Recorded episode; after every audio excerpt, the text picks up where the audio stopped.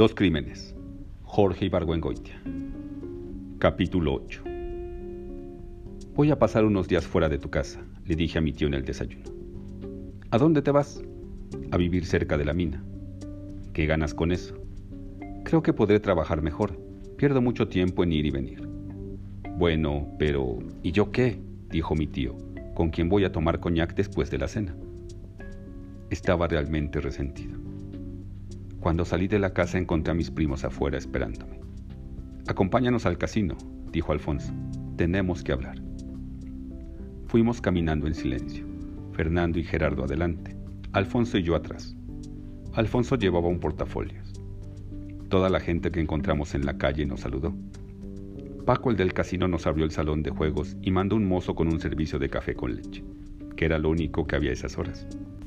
Mientras revolvíamos el azúcar, Alfonso tomó la palabra.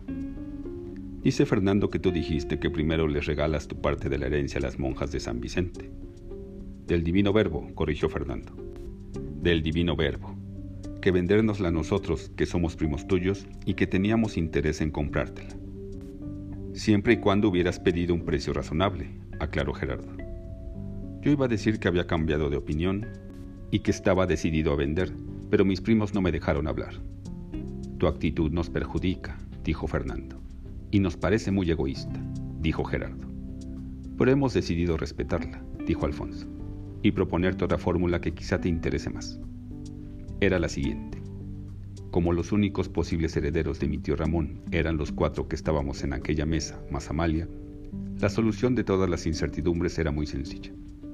Bastaba con que los cinco firmáramos un convenio y lo registráramos ante un notario, en el que nos comprometeríamos, al ocurrir la muerte de mi tío Ramón, a sumar los bienes que él nos dejara a los cinco en su testamento y a dividirlos en cinco partes iguales.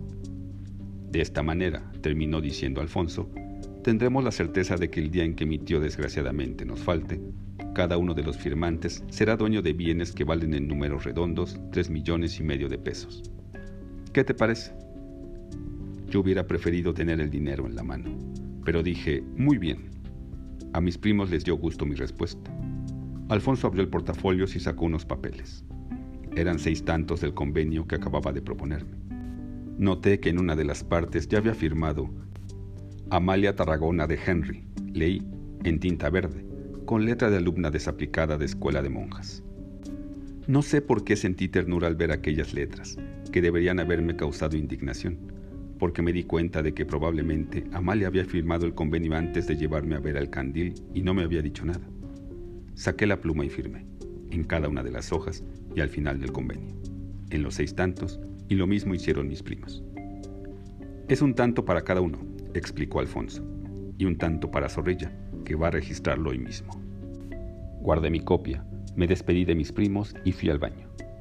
Estaba orinando cuando llegó a pararse en el mingitorio de junto Paco el del casino. Usted es el heredero, me dijo. ¿Cómo el heredero? Sí. Ramón hizo todo en secreto, pero yo ando apostando en el pueblo que usted es el heredero. ¿Quiere tomarme una apuesta? ¿Mil pesos? No, muchas gracias. En el camino hacia el calderón pensé. Nací en un rancho perdido. Mi padre fue agrarista, me dicen el negro. La única de mi familia que llegó a ser rica empezó siendo puta, y con solo echar una firma perdí 14 millones de pesos. Decir que estoy jodido es poco. Llegó la señora, me dijo Zenaida, radiante, esa tarde, cuando regresé a la casa y ella me abrió el portón. No me atreví ni a preguntarle cuál era la señora que había llegado. Me sentí como el equilibrista que ha estado haciendo piruetas en la cuerda floja y de repente se da cuenta de que ya perdió el pie y va de cabeza al suelo. En el corredor vi lo siguiente. Mi tío estaba en la silla de ruedas y el gringo en la mecedora. Estaban orientados de diferente manera, pero sus miradas convergían en el mismo punto. Eran las rodillas morenas de la chamuca, que estaba en un equipal, con un vestido amarillo que yo no conocía y que, supe después, ella había comprado con parte de los mil pesos que yo, por imbécil, le había mandado la antevíspera. La chamuca no volteó a verme, porque estaba atenta a lo que decía mi tío que estaba contando otra vez el chiste de la hiena. En cambio, Amalia y Lucero, que se habían sentado en el sofá de mimbre, era la primera vez que las veía juntas, no miraban ni las piernas de la chamuca ni la boca de mi tío, sino a mí, que iba caminando hacia el grupo. Nunca, debo admitir, me pareció tan largo el corredor. Cuando mi tío llegó a la frase final del chiste, la chamuca y el gringo soltaron la carcajada. Yo traté de sonreír. Amalia y Lucero siguieron mirándome muy serias. Cuando terminó de reír, la chamuca se puso de pie, fue hacia mí y me besó en la boca. Cuando nos separamos, mi tío dijo, Has cometido dos errores muy grandes, Marcos. El primero fue no traer a tu esposa desde el principio.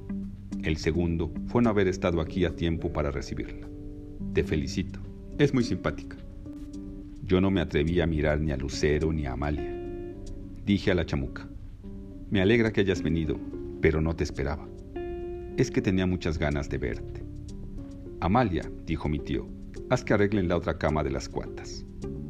Amalia se levantó y al pasar junto a mí me dijo en un susurro, tú no tienes corazón. Fue una tarde horrible. Durante la comida Amalia volvió a cambiar la repartición de platos y a mí me tocó el último. Al terminar, mi tío quiso enseñarle a la chamuca la casa y tuvimos que empujarlo hasta el gallinero. En un momento en que me quedé solo con Lucero, le pregunté, ¿Estás enojada? No, me dijo, estoy triste. En la tarde, las tres mujeres se sentaron en el corredor y hablaron de modas y de las ventajas que tiene vivir en provincia. Después todos fuimos, en dos coches, a la loma de los conejos a ver la puesta de sol. En la noche mis primos fueron a cenar en la casa y a conocer a la chamuca, que de sobremesa tocó una guitarra que mi tío mandó sacar de un ropero, y cantó Patrulla Guajira. En la noche traté de hacer el amor con ella y estuve impotente. Al día siguiente la chamuca y yo nos fuimos a vivir en el Hotel del Calderón. Jueves 24 de abril. Frente a mí, en la mesa de ping-pong del hotel, está mi trabajo terminado. El plano de configuración, que parece muy exacto, tiene un metro veinte de ancho y no coincide con el mapa aéreo de la región.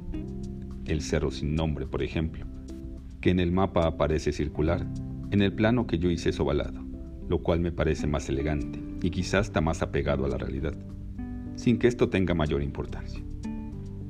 Hay 20 hojas cuadriculadas bajo el título general de Estudio de costos y rendimientos, llenas de cálculos, cuyo significado entiendo, pero sería demasiado complicado y completamente inútil explicar aquí. Al final hay otras cinco hojas escritas a máquina, por la chamuca en la máquina del hotel, que se llaman conclusiones y recomendaciones, en las que demuestro de manera incontrovertible que la mina, siendo muy rica, es incosteable en pequeña escala. Son las 8 de la noche, hay moscos en el corredor, en donde he trabajado sin descansar durante los últimos tres días. Doña Petra, la encargada, me ha permitido usar la mesa de ping-pong gracias a que no hay más huéspedes que nosotros. Dentro de un momento iremos en el safari a Muérdago. La chamuca esperará en la plaza de armas. Yo llevaré el trabajo a mi tío, quien tiene que entregarme, según el contrato, 40 mil pesos. Mañana, la chamuca y yo llegaremos a la playa de la Media Luna, Hotel Aurora, en donde ya tenemos reservaciones.